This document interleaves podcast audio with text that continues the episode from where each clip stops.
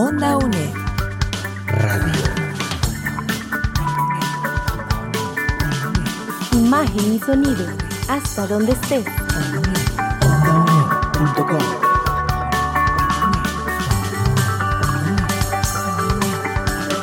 Un espacio de la Escuela de Ciencias Sociales y Humanidades de la UNED. Hasta donde estés. Onda UNED. Acortando distancias.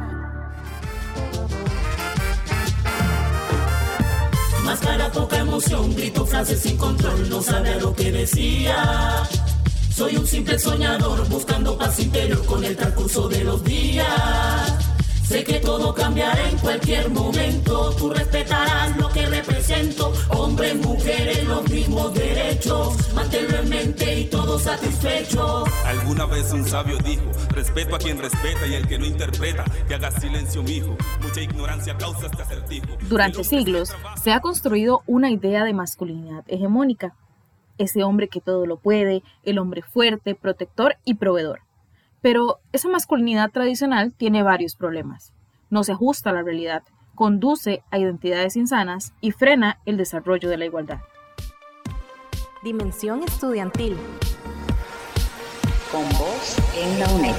Siento que es la universidad que se adapta a nosotros. Mi carrera es administración. Centro Universitario de Quepo. La única pública cerca de, mi hogar.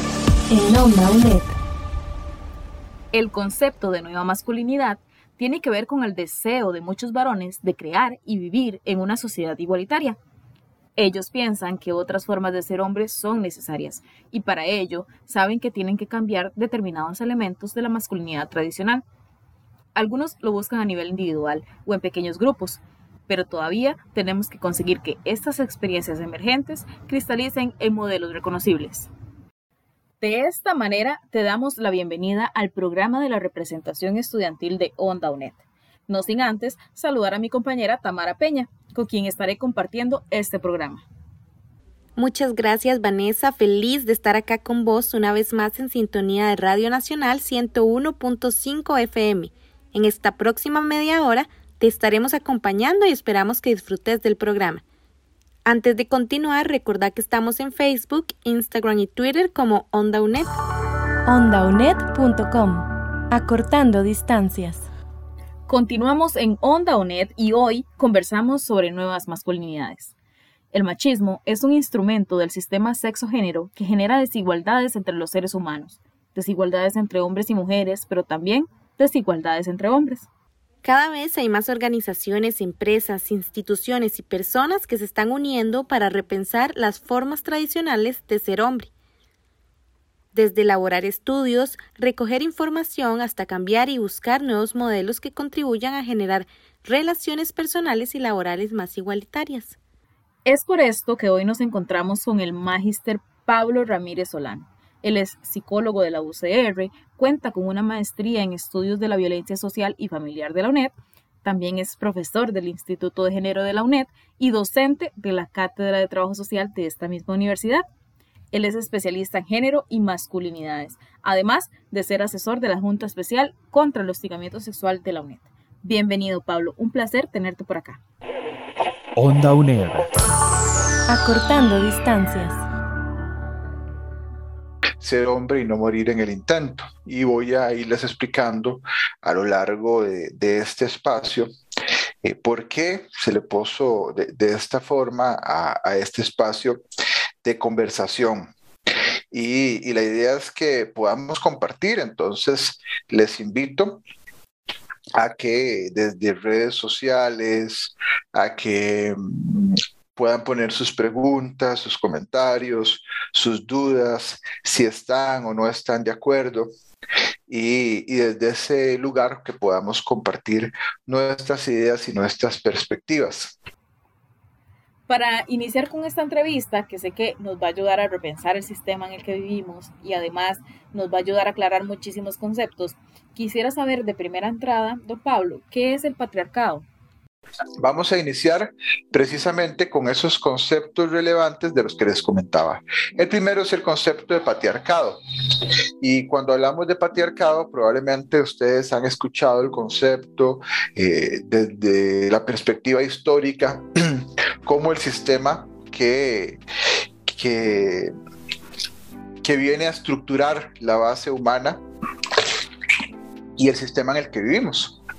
Sin embargo, cuando hablamos de patriarcado, hablamos de una toma de poder histórica por parte de los hombres sobre las mujeres, cuyo agente ocasional fue el orden biológico, si bien elevado a una categoría política y económica.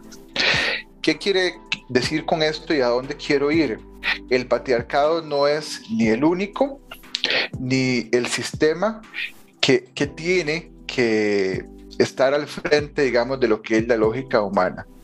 Eh, de hecho, se habla que, que tiene unos cuantos miles de años de, estar dirigiendo de, una u otra forma la sociedad humana, pero no siempre fue así. Hay muchas sociedades en el pasado e incluso algunas actuales que han utilizado otros mecanismos de organización social. Pero el patriarcado, este orden, de esta, esta toma de poder histórica, se relaciona ya a nivel antropológico y a nivel histórico con el momento donde eh, los hombres comienzan a sentarse y comienzan a tomar un lugar de poder frente a la reproducción humana. Es decir, en el momento que se comenzaron a dar cuenta que tenían una incidencia directa en la reproducción, entonces comenzaron a efectuar esa toma de poder, en donde comenzaron a tomar como pertenencia todo lo que estaba a su alrededor, dígase de tierras, dígase de animales, de esclavos eh, y también de su familia como tal, de su familia, eh, en donde sus hijos, sus hijas y sus, vamos a decirlo entre comillas para entenderlo, y sus mujeres les pertenecían. Que esa es la lógica del sistema patriarcal, un sistema que ustedes pueden ver aún hoy en día muy vigente, en tanto que a nivel general, eh, a nivel Costa Rica y del mundo, el hombre, hablamos de, los hombres del sexo masculino, son los dueños de la mayor parte de la tierra, son los que tienen más poder económico, más poder político, pero también cuando estamos hablando de una relación de pareja, es muy común que los hombres se refieran a sus parejas como mi mujer, eh, mi esposa, casi como si fuera un objeto que le pertenece.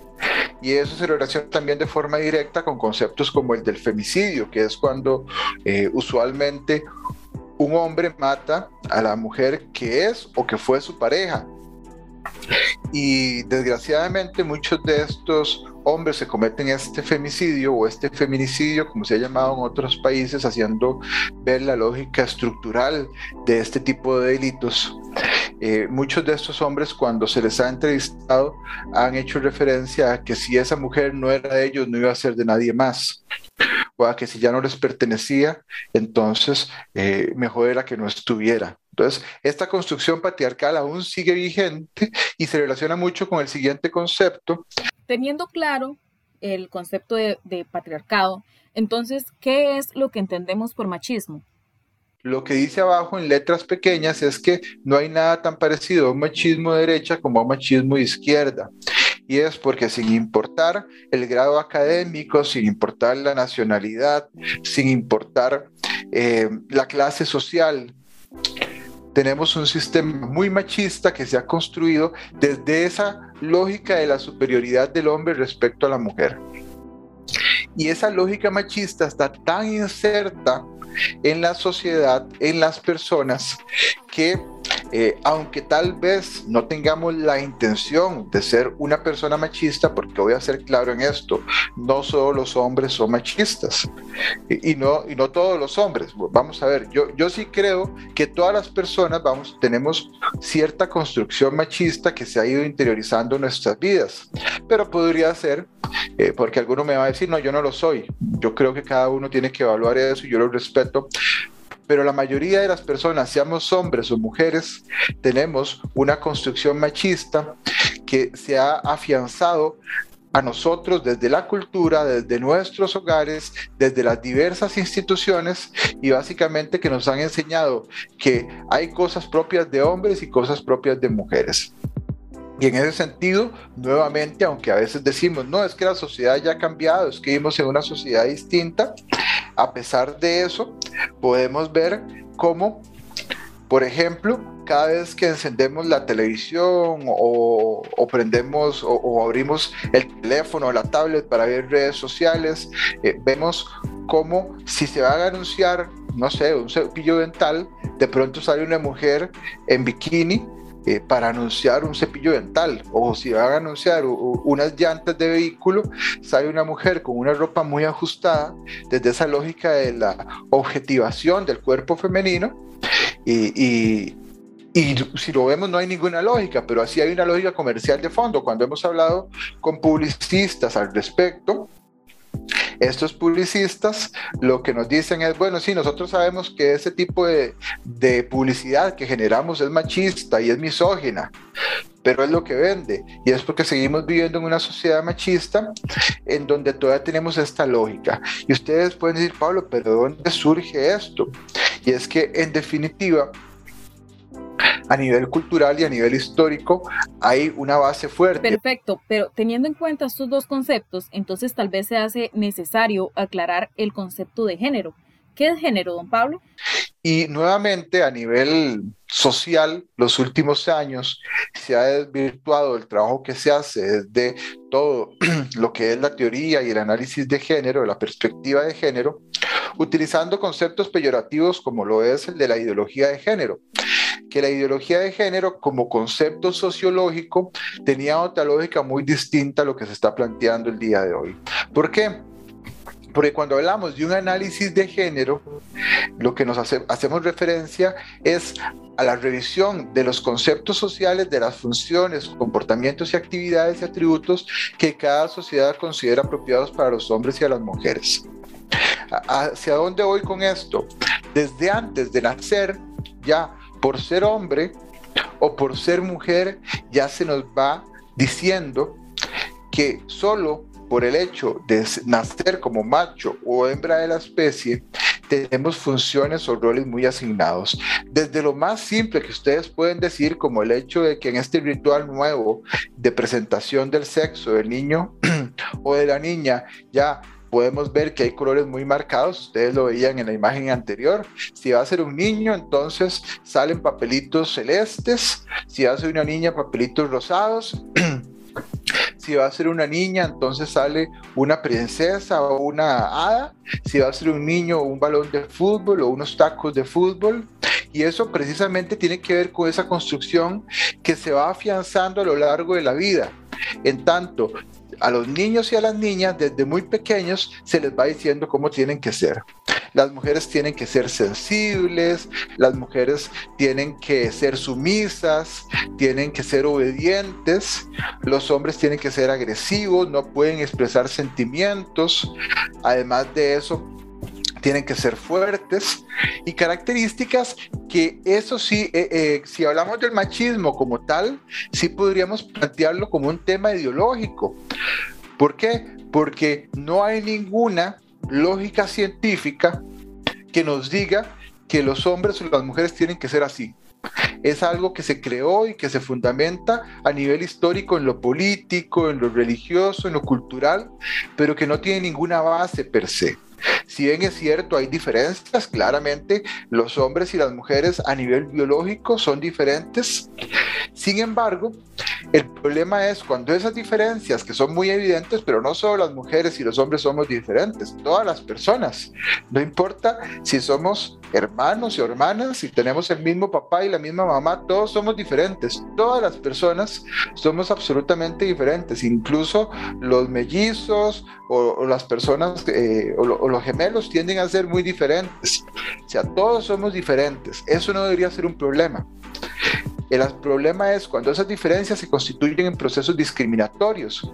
Y como dice al final del, párrafo, a su vez esas desigualdades pueden crear inequidades entre los hombres y las mujeres con respecto a su estado de salud, como el acceso a la atención sanitaria y en múltiples relaciones a nivel económico, a nivel laboral, a nivel de salud sexual, de salud reproductiva. El problema es cuando las diferencias eh, que, son diferencias per se, se constituyen en estas desigualdades en estas discriminaciones. ¿Y cómo llegamos a este análisis? Precisamente con otro concepto que hoy en día a las personas les asusta muchísimo porque se ha desvirtuado. Don Pablo, en la sociedad se habla muchísimo sobre feminismo, sobre todo cómo lo viven ciertas mujeres. Entonces, ¿qué es feminismo y cuáles son los logros que podemos atribuirle a este movimiento? O los feminismos, porque hay muchísimos tipos de feminismos. Sin embargo, confluyen en el hecho de que son aquellas personas, grupos reflexiones y actuaciones orientadas a, acabar con la subordinación, con la desigualdad y la opresión de las mujeres y lograr, por tanto, su emancipación en la construcción de una sociedad en la que no tengan cabida las discriminaciones por razón de sexo y género. Es gracias a los movimientos feministas que hemos obtenido muchos de los derechos con los que se cuentan hoy en día, tanto a nivel laboral, a nivel electoral, a nivel de derechos humanos, de revisión y análisis de las violencias, y de estos derechos nos beneficiamos todas y todos, porque eso es lo más, lo más positivo desde mi perspectiva de esta construcción. Ahora bien, podemos debatir sobre el hecho de si no estamos de acuerdo con algunos de los preceptos o de los principios feministas o de algunos grupos feministas. Eso es otro tema. Como yo podría estar de acuerdo o no con muchos eh, preceptos de distintos movimientos, pero la base de los movimientos feministas ha sido asegurar la lucha por estos derechos y no deberíamos perder la perspectiva de eso. Radio Nacional 101.5 FM. Mi nombre es Daniela, tengo 25 años, estudié en la UNED en el Centro Universitario de Palmares. Decidí estudiar administración con énfasis en banca y finanzas. Yo estuve 7 años sacando la carrera, de los cuales 5 años tuve beca. La U pública le da la oportunidad a mucha gente de estudiar y luego ellos contribuyen al país. Todo es un círculo. Si nos diferenciamos de otros países, yo pensaría que es por la educación y esto es gracias a las universidades públicas.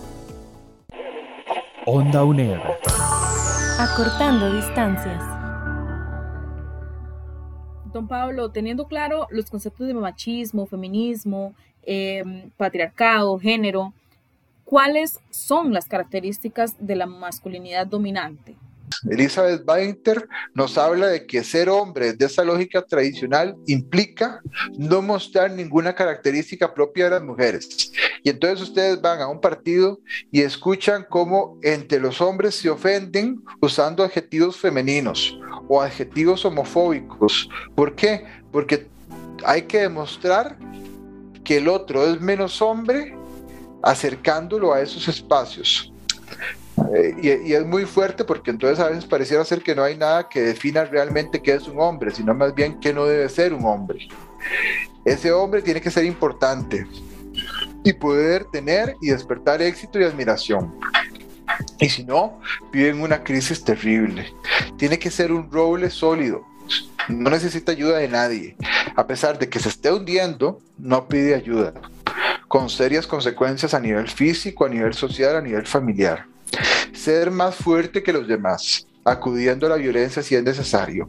Pablo, es que hoy esto ha cambiado mucho, ya los muchachos y las muchachas de hoy en día no son así, pero ahora que volvimos de la pandemia comenzamos a ver eh, situaciones de violencia cruda y de violencia bastante fuerte en los colegios de chicos y chicas demostrando que son los más fuertes. Hay una sobrevaloración del pene. Yo tengo que demostrar que soy más que el otro. No solo si lo hablamos a nivel concreto, lo que tiene que ver con el órgano sexual masculino, sino todos los aspectos de su vida, que soy más poderoso, que tengo más dinero, que tengo un mejor puesto, que tengo más cosas económicas, que tengo un mejor carro, y eso es lo que me hace sentir hombre. Una, y hay una virilidad temeraria y peligrosa.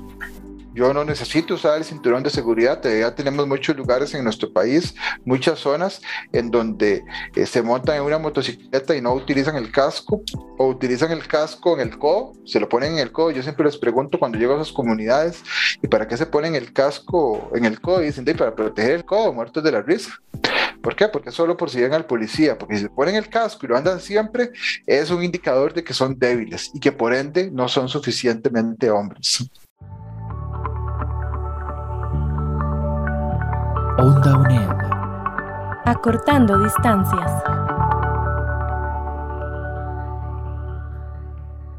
David Gilmour nos dice que los hombres vivimos constantemente en ese concepto de desafío en donde tenemos que estar probando todos los días que somos hombres. Y, no dejo de hablar de una experiencia con, con, un adulto mayor que en algún momento estuve trabajando. Y la primera vez que nos vimos en un espacio grupal, él me dijo, es que yo estoy aquí porque mi esposa me dejó después de 50 años de estar juntos porque yo ya no soy hombre. Y, cuando yo comencé a preguntarle por qué él hacía referencia a que él consideraba que ya no era hombre, lo que él me dice es que, bueno, él tuvo una operación de, de, de su próstata y que a partir de ahí perdió la capacidad eréctil, la capacidad de tener erecciones. Entonces, como ya él no era hombre, su esposa lo había dejado. De ahí se desprenden dos cosas que me importa destacar. Primero, que él consideraba que lo que lo hacía hombre era poder tener una erección. Como les dice ahí Gilmore, eh, que él demostrara que era hombre. Pero lo segundo era el concepto erróneo que este hombre tenía y que después logramos profundizar y analizar de que el hecho de que su esposa había decidido terminar la relación con él no era por eso, era porque él había tenido conductas machistas y agresivas durante los 50 años y ya ella no había logrado soportar más esas situaciones. Entonces, por todo lado, hay una lógica muy errónea de esta construcción del ser hombre. Hay cuatro componentes importantes del ser hombre, lo que se espera que un hombre sea, lo que se permite, lo que se prohíbe y lo que se exige. ¿Y a dónde voy con esto? que cuando vemos ese modelo del hombre ideal, es un modelo del hombre poderoso, fuerte, que no se expresa, que no tiene emociones, casi como el Superman, que las balas no le hacen daño, que eh, toma fuerza frente al sol, que ningún problema lo echa para atrás. Y como ninguna persona, como ningún hombre, puede llegar a cumplir con ese modelo de forma real, se vive en un malestar constante, en un malestar que tiene serias consecuencias. ¿De dónde se aprendió esa masculinidad? Y ahí me importa también destacarlo, porque muchas veces lo que me dicen es, Pablo, pero es que, ¿por qué nos está hablando a nosotros los hombres de esto? Si las que nos enseñaron esto fueron nuestras mamás y nuestras abuelas. No, esta masculinidad se construye a nivel social, de los abuelos, de las abuelas, del padre, de la madre, de los tíos, tías, de los hermanos, de las hermanas, pero no solo las familias, sino de todas las instituciones sociales en la escuela, la iglesia, los medios de comunicación, los grupos informales, y es una cadena que se repite generación en generación. Y por lo general hay experiencias de mucho dolor en este aprendizaje y mucha soledad y carencia de afecto. Y, en ese sentido es fundamental que podamos analizar el hecho de que podemos ir haciendo cambios desde nuestros espacios, eh, desde nuestros hogares, desde nuestras residencias, pero también teniendo un impacto directo en nuestra sociedad, en la gente que nos rodea. Y para ir cerrando, hablemos rápidamente de las consecuencias de esta masculinidad machista. En definitiva, el peso que genera todos esos encargos del ser hombre, eh, sostener que no se es mujer, que se es fuerte, que se es controlado, que se es racional, valiente, sin temores, eh, tiende a ser una gran carga y una gran carga con serias consecuencias. En el primer simposio global de masculinidades en Río de Janeiro en el 2009, se hace referencia a que muchos hombres llevan cicatrices profundas por intentar estar a la altura de las demandas imposibles de la hombría, como yo les decía anteriormente. Esas cicatrices profundas eh, a veces las vemos como normales, porque lo que decimos en las relaciones es, ah, bueno, es que él es así, él es así porque es hombre él no se puede expresar, él no puede dar o recibir afecto porque es hombre. Él no puede tener una buena comunicación porque es hombre, él es infiel porque es hombre. Y, no vemos todas las consecuencias o implicaciones que tiene esto. Esa construcción de la masculinidad en donde no se puede mostrar sentimientos profundos, donde se tiene que ser importante, donde se tiene que proteger y defender el territorio. Y cuando hablamos del territorio, como les dije, incluye muchas veces a las parejas, a los hijos y a las hijas, donde las cosas se resuelven desde la violencia, donde hay que ser temerario y no, tener, y no temer a los riesgos y, peligros, en donde siempre hay que estar listo para una aventura sexual, ser fuerte como un roble, tener poder y control, ser un buen proveedor, eh, no cuidarse ni a nivel físico ni a nivel mental, en definitiva tiene un impacto terrible. Onda UNED. Acortando distancias. ¿Cómo afecta esto la vida cotidiana del hombre? Hay una dificultad para reconocer, expresar y manejar las emociones. La mayoría de las veces lo que hace eh, el hombre al enfrentarse a una emoción como la tristeza, el miedo, el dolor, es enojarse. Es la forma en la que se expresan esas emociones. Hay una dificultad para reconocer la debilidad, la inseguridad, para elaborar pérdidas eh, afectivas, duelos. Hay una negación o racionalización de los sentimientos dolorosos cuando los hombres llegan a grupos de terapia. Una de las preguntas que hacemos desde el proceso psicoterapéutico es, ¿y, ¿y cómo te sentís con eso que estás viviendo? Ah, yo pienso que, que no, no, ¿Qué es lo que siente David? ¿Qué es lo que siente Mario? ¿Qué es lo que siente Roberto? Es que yo considero, todo lo racionalizamos. Poder decir, yo estoy triste, yo estoy decepcionado, esto que estoy viviendo me duele, me siento eh, muy mal por esto, o poder abarcarlo desde lo que es lo emocional tiende a ser muy difícil.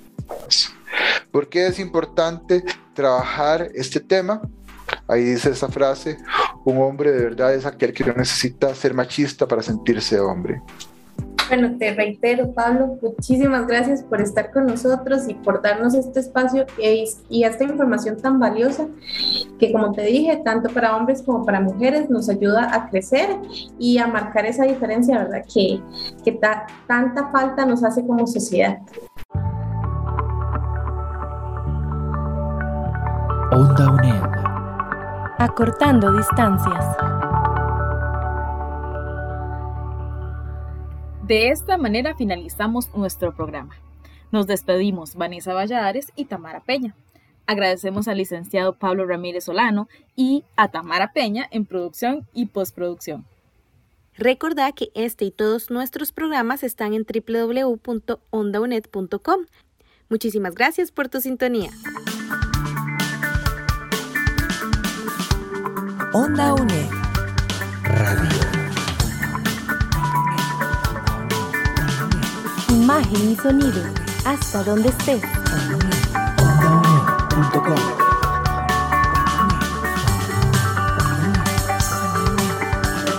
Un espacio de la Escuela de Ciencias Sociales y Humanidades de la UNED.